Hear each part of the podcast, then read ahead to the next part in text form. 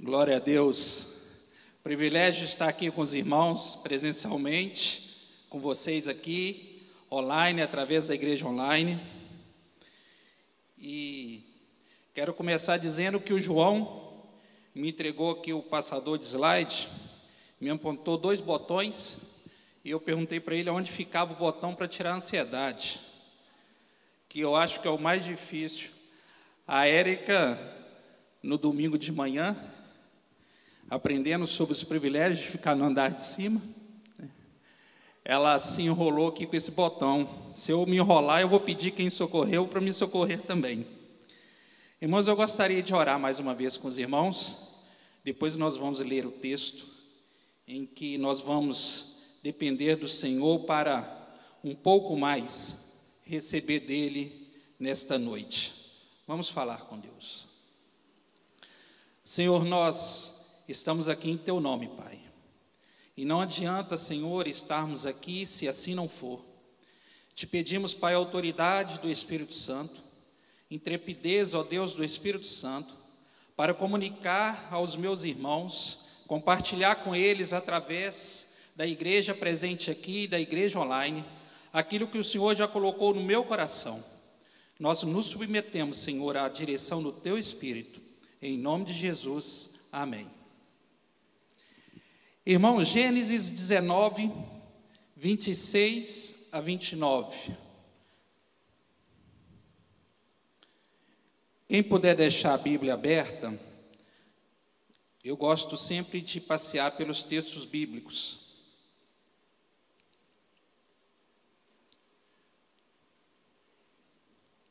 Diz assim,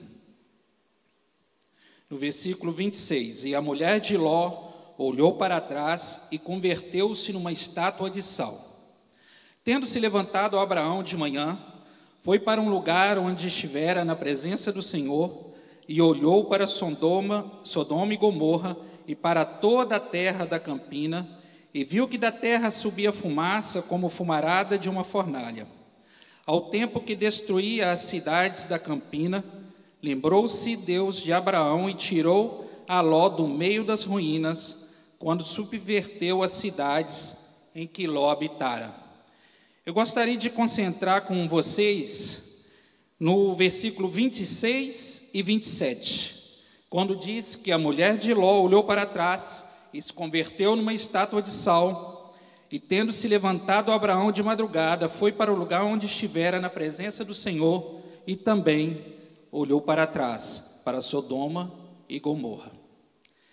Irmãos, diversas, diversos momentos da nossa vida a gente encontra motivação para olhar para trás.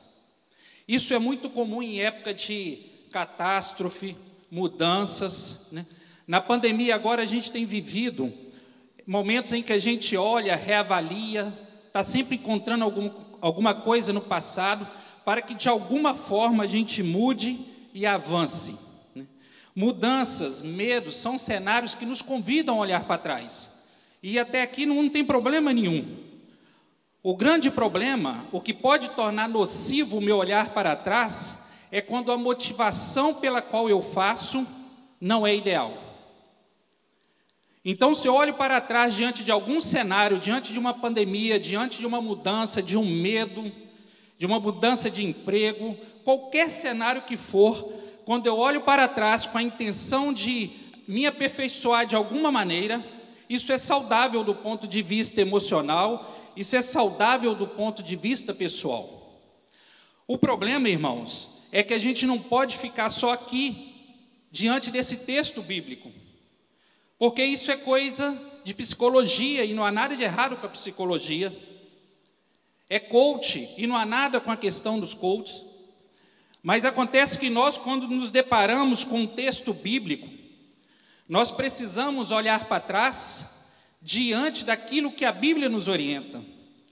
E o nos importa nesta noite é nós fazermos um mergulho nesse texto, através do Espírito Santo, de forma que a gente possa extrair dele que Ele revele a nós aquilo que nós podemos aprender a partir da Sua palavra.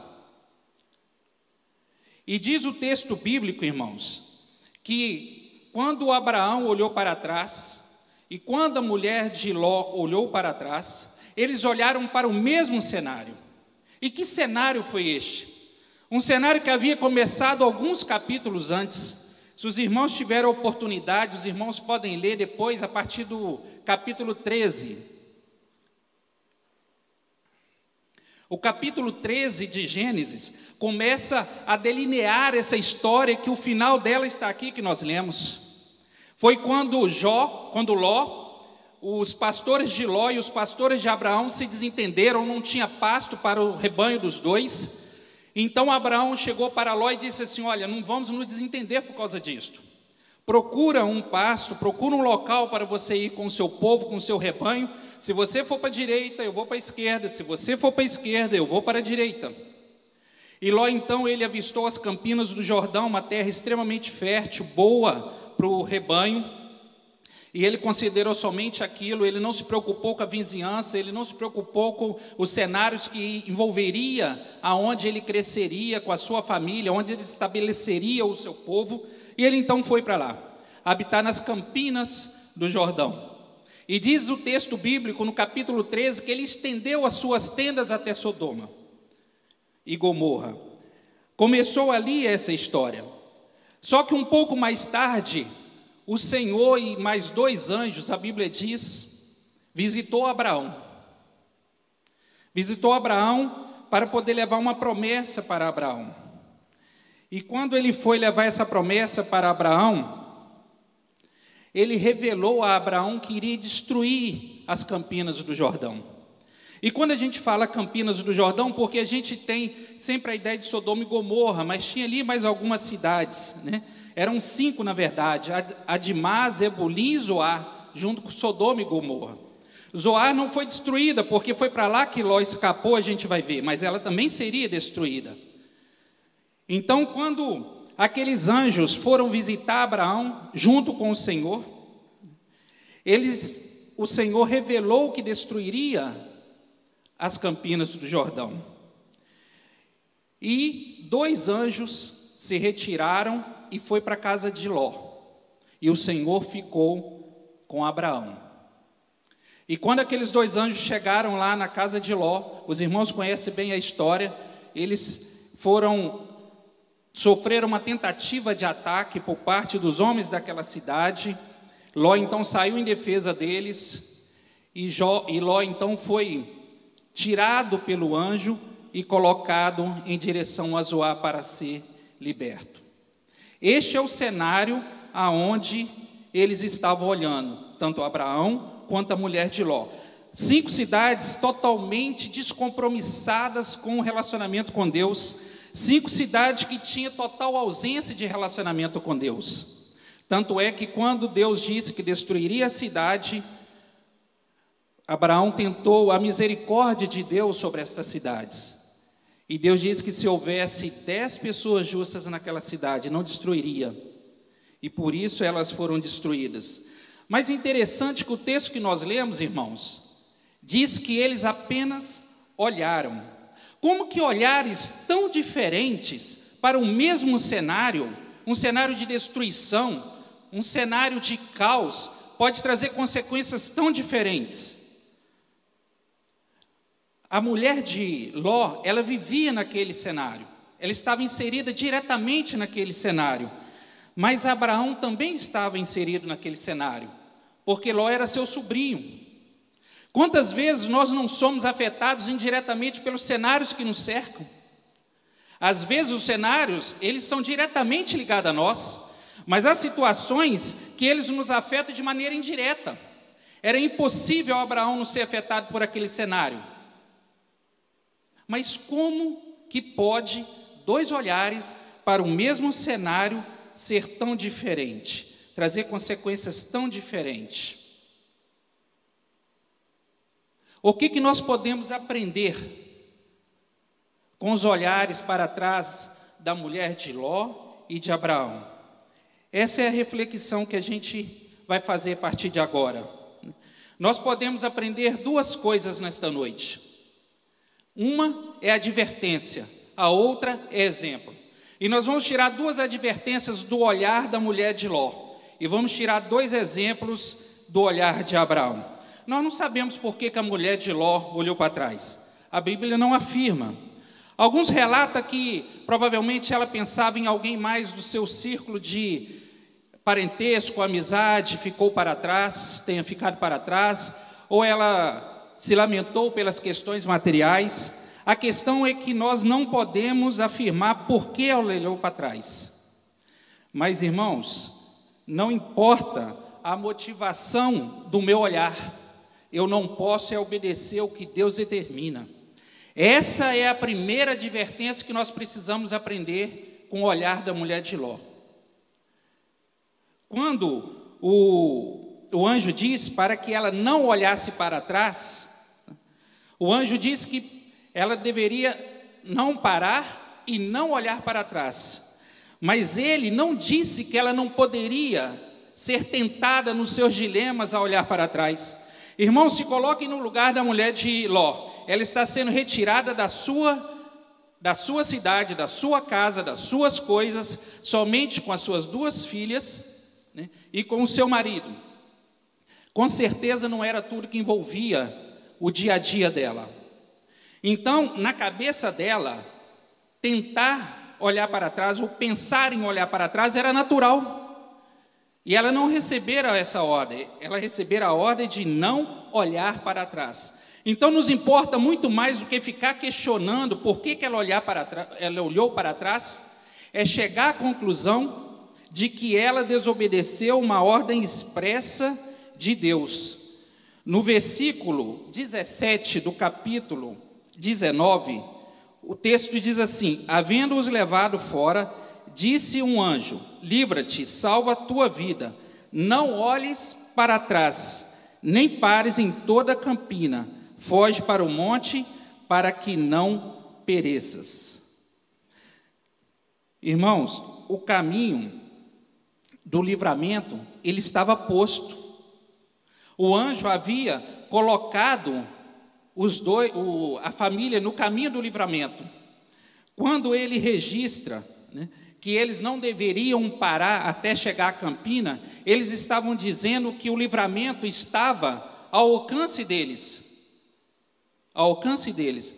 E não importa qual era a motivação que viesse à mente, que viesse ao coração, ela não deveria olhar para trás.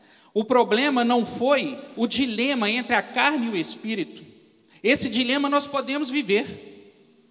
O problema é quando nós sucumbimos aos desejos da carne e nós damos então espaço à carne e nós olhamos para trás. Mas eu quero tirar agora, irmãos, um pouquinho de vocês e de mim do cenário de Sodoma e Gomorra, do Vale de Sedim, que é o vale que incluía as cinco cidades. Eu queria que você refletisse comigo quantos cenários que nós somos envolvidos dia a dia e que nós temos oportunidade de ser libertos pelo Senhor e o Senhor nos tira dele, e vez ou outra nós nos encontramos novamente olhando para aquele cenário. O texto diz que, como eles estavam demorando, o anjo pegou na mão deles, os levou para fora e os apontou o caminho. Quantas vezes nós estamos ali prestes a sucumbir, prestes a sermos envolvidos pelo pecado, e o Senhor vem e nos resgata de alguma forma, nos coloca na direção, nós começamos a trilhar pela direção do livramento, nós caminhamos, mas em dado momento nós resolvemos olhar para trás. E o problema não é o dilema que nós vivemos interiormente, é sucumbirmos à carne. E aí a gente olha para trás. A gente precisa aprender que não importa a motivação do meu olhar. Eu não posso desobedecer o que Deus determina. Tem uma outra advertência que a gente precisa aprender com o olhar da mulher de Ló. É que não existe lugar e tempo seguro para desobediência.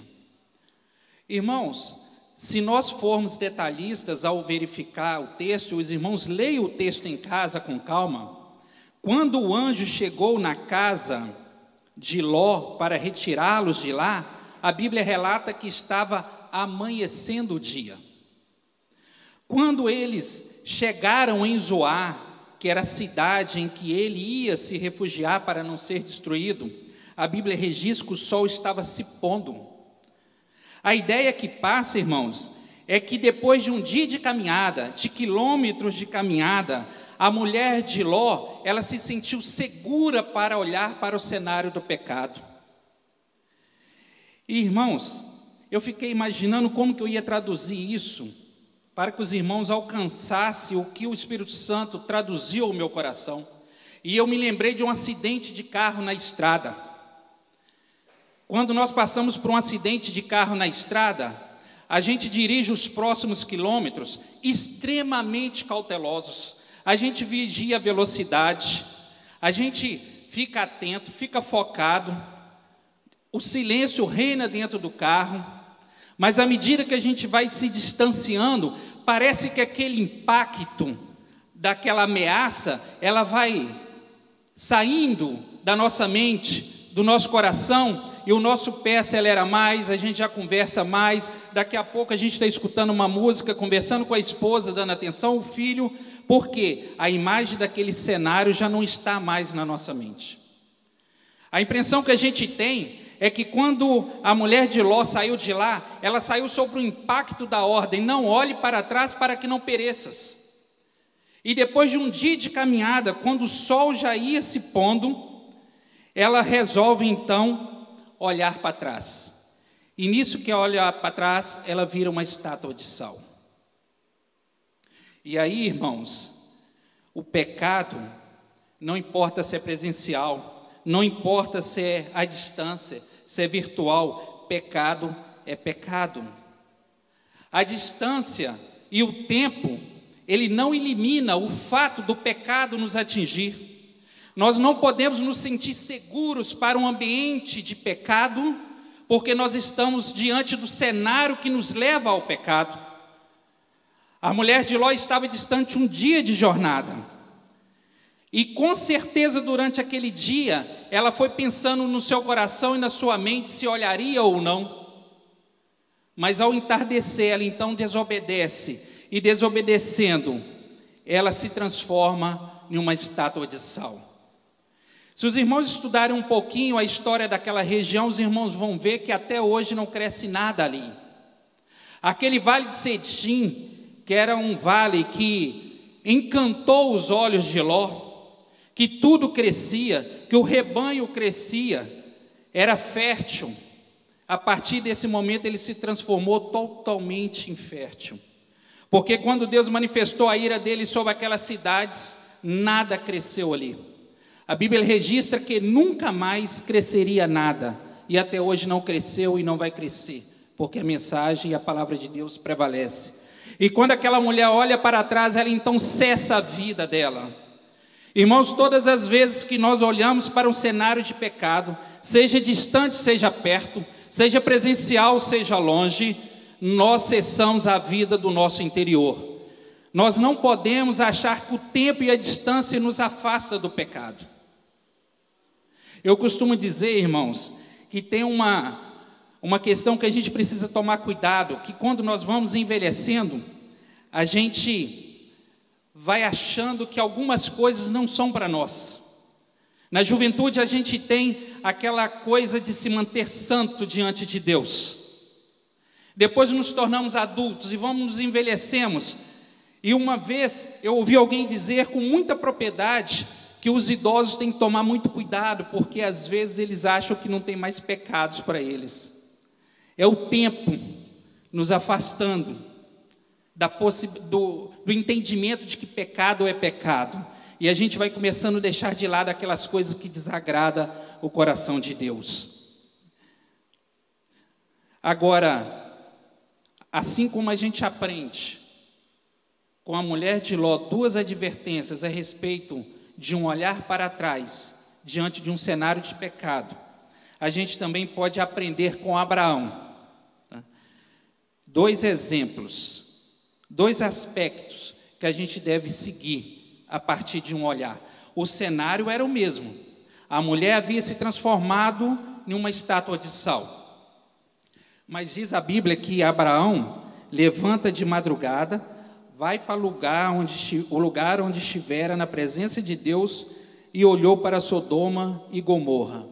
E o, e o que aconteceu, irmãos? Nada. Ele não sofreu nenhuma sanção.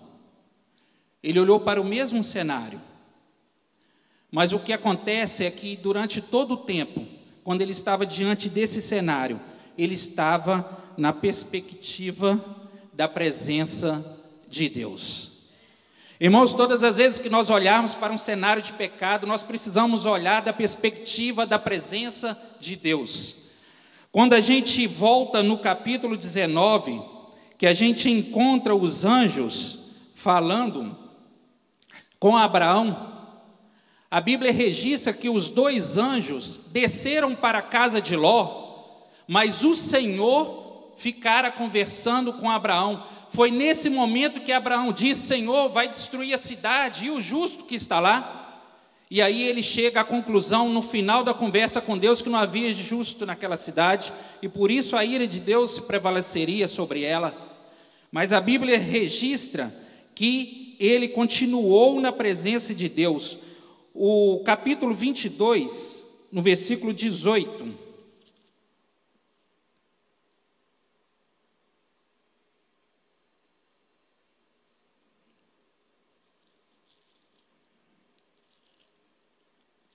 Deixa eu me localizar aqui, irmãos.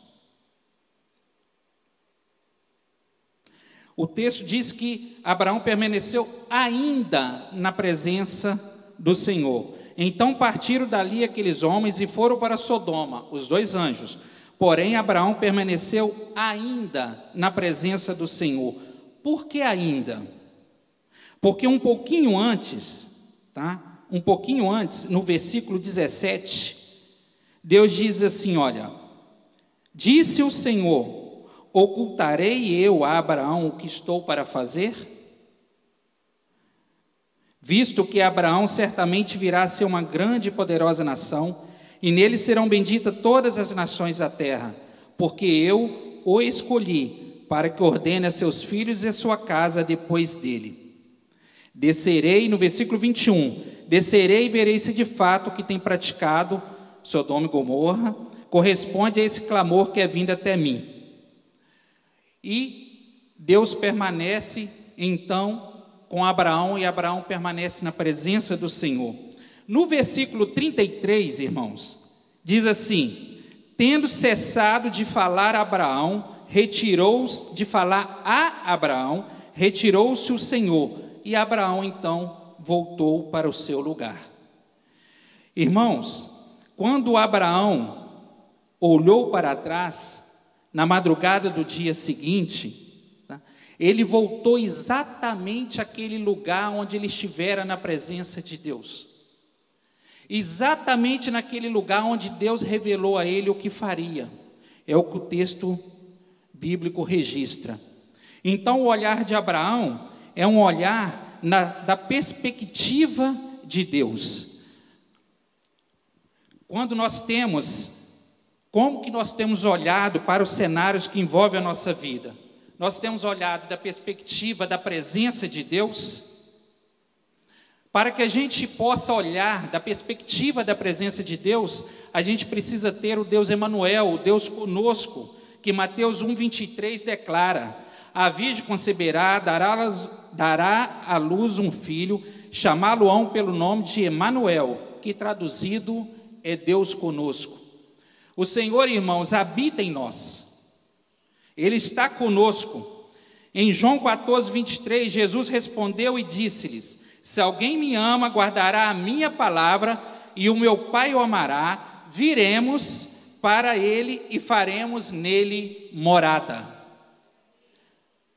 Irmãos, se nós pretendemos olhar para os cenários que nos envolvem, direto ou indiretamente, nós precisamos olhar da perspectiva da presença de Deus. E olhar da perspectiva da presença de Deus para nós hoje é diferente de Abraão. Abraão ele quis simbolizar, e daqui a pouquinho a gente vai entender um pouco mais por quê. Ele quis simbolizar a presença de Deus quando ele volta ao lugar onde ele estivera com Deus. porque ele queria relembrar na mente dele aquilo que Deus havia dito para ele. E sabe o que, que Deus tinha, tinha dito para ele? Que tinha uma aliança com ele. E esse é o segundo exemplo. Quando nós vamos olhar para os cenários que envolvem a nossa vida, nós devemos olhar sobre a, sobre a perspectiva da aliança de Deus para conosco. Os irmãos me ouviram ler o texto que disse que Deus falou que não ocultaria a Abraão aquilo que faria com Sodoma, Gomorra e as cidades vizinhas, porque Abraão seria uma grande e poderosa nação. O que Deus estava dizendo é o seguinte: eu tenho uma aliança, eu tenho um concerto com Abraão, e por causa disso eu vou me revelar a ele. Irmãos, quando nós olhamos para os cenários da perspectiva da presença de Deus, nós entendemos também que nós temos uma aliança de Deus para conosco, não é de nós para com Ele, é Ele para conosco. Nós estamos aliançados com Deus a partir de Jesus Cristo. E da mesma maneira em que Deus se revelou a Abraão, porque tinha uma aliança com ele, Deus também se revela a nós.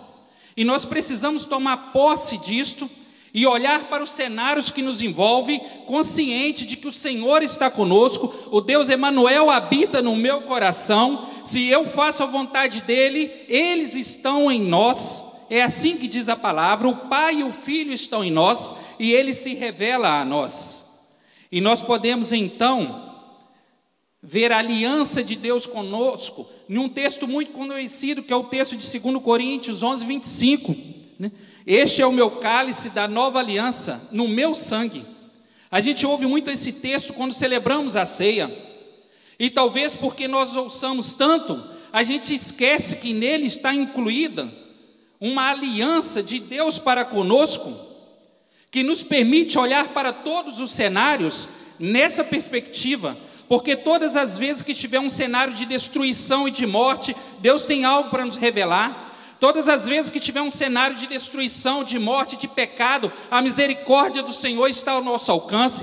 Tem alguém para poder nos pegar, e esse alguém é o Espírito Santo de Deus. Se naquela época o anjo tomou a mão de Ló, tomou a mão das suas filhas e da sua esposa, o Espírito Santo hoje faz isso conosco. Ele nos tira desse cenário de pecado. Não depende de nós, irmãos, depende dele, não é nós, é Ele, mas nós precisamos ter a consciência de que nós estamos aliançados com Deus em Jesus Cristo. O sangue derramado na cruz nos permite ser aliançados com Deus, e uma vez aliançados com Ele, nós seremos revelados pelo Espírito Santo. João 16, 13 a 15. Quando o Espírito da verdade vier, ele os, os guiará a toda a verdade não falará de si mesmo, falará apenas o que ouvi e lhes anunciará o que está por vir. Ele me glorificará, porque receberá do que é meu e o tornará conhecido a vocês.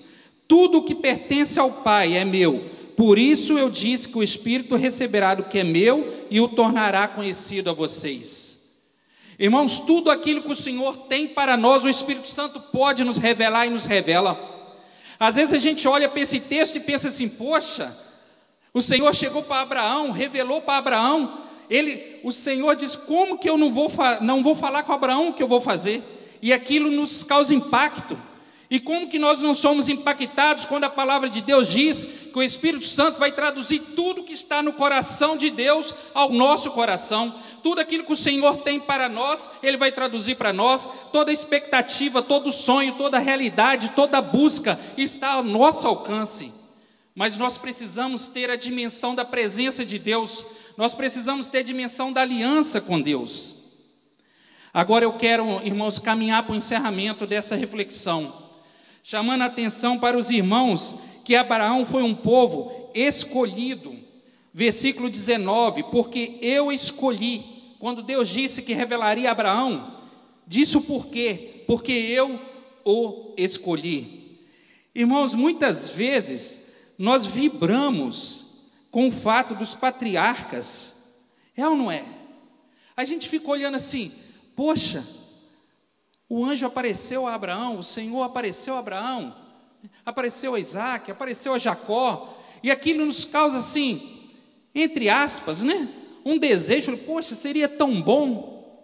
Irmãos, eles foram um povo escolhido, nós fomos povo adquiridos. Irmãos, é muito mais. Custou o sangue de Cristo. 1 Pedro 2, 9, o que que diz? Que nós somos o quê? A geração eleita, o sacerdócio real, a nação santa, o povo adquirido. Irmãos, se Abraão foi escolhido, nós fomos adquiridos e foi com sangue de Cristo. Se Abraão tinha o perdão dos seus pecados através do sangue de um animal, nós tivemos o perdão dos nossos pecados e do nosso temos o perdão dos nossos pecados e temos o perdão do nosso pecado original, garantindo a vida eterna no sangue de Cristo. É muito mais, irmãos. O povo escolhido, eles tinham dia e local para adoração. Nós estamos aqui presencialmente, a igreja online está ali, acompanhando e louvando e adorando ao Senhor. Qualquer lugar da face dessa terra tem um joelho dobrado, um lábio exclamando, porque nós passamos a ser povo adquirido. Não somos escolhidos, mas somos adquiridos, irmãos. Os patriarcas, eles devem nos impactar, sim. A história deles deve nos impactar. Foram exemplos de fé, foram exemplos de relacionamento com Deus, mas nós precisamos ser impactados com o fato de sermos adquiridos. O povo escolhido precisava de um mediador e de oferecer um sangue de animal para o perdão dos pecados. Nós tivemos um sumo sacerdote, que foi o cordeiro que tirou o pecado do mundo. Não precisamos mais de mediadores, temos acesso direto a Deus. Povo adquirido, irmãos, povo adquirido. Nós precisamos ter esse olhar esse olhar a gente adquire em cima da certeza que nós temos uma aliança com Deus, e esta aliança é dele para conosco. É ele que nos adquiriu, é ele que derramou o seu sangue na cruz para que nós pudéssemos viver na presença dele. Irmãos, o que eu queria compartilhar nesta noite com os irmãos é que nós precisamos aprender as advertências com os olhares da mulher de Ló, mas muito mais seguir os exemplos do olhar de Abraão. Qualquer cenário, irmãos, que o Espírito Santo te trouxer à mente neste momento, qualquer cenário, nós precisamos sempre estar olhando para esse cenário, da perspectiva de que nós temos o Senhor conosco, o Deus Emanuel. Nós temos uma aliança com ele e que o Espírito Santo se revela a nós. Eu gostaria de terminar lembrando a vocês de uma história que aconteceu com Sansão. Sansão, ele tinha da parte de Deus uma aliança. Ele foi nazireu, ele tinha um voto. E teve um dado momento da sua vida que ele resolveu olhar para trás. Ele resolveu ir lá no povo filisteu e tirar um relacionamento. Então ele cometeu o primeiro olhar para trás. Depois ele olhou para trás quando ele desonrou os seus pais, porque os pais o, alertar, o alertou. Os pais alertaram ele em relação a isso. Ele ignorou a exortação dos pais, ele desonrou os pais e desceu. No caminho, ele matou um leão. O leão é um animal perigoso, né? mas ele tinha o Senhor com ele. E a Bíblia registra que ele matou aquele leão como se mata um cabrito. Naquela época, matar um cabrito devia ser fácil, né? Eu não conseguiria matar um cabrito com as mãos. Mas a Bíblia registra dada a facilidade com que ele matou o leão, que foi como se ele matasse um cabrito. Só, irmãos, que ele, aquele cabrito ficou lá, ele foi ver a mulher que ele havia ido, havia saído para ver, ele gostou da mulher e passou um tempo, ele voltou para buscar a mulher. E diz a Bíblia que ele então saiu do caminho que ele estava e foi visitar o leão morto. Olha a distância do pecado. Olha o tempo. Achando que o tempo e a distância do cenário do pecado não vai influenciar. Aí, para quem não se ligou ainda, onde estava o cenário do pecado? No cadáver do leão. Porque ele era nazireu, nazireu tinha alguns votos, não tomava bebida forte, não tocava em cadáver. Mas ele sai e vai ver o leão morto, o que, que ele tinha que fazer? Passar direto. Mas ele foi lá ver o leão morto, só que chegou lá, tinha mel. As abelhas tinham feito uma colmeia lá e tinham produzido mel. E ele então toca, tira aquele mel, pega daquele mel, come. Então ele olha para trás. Ele esquece que ele era nazireu.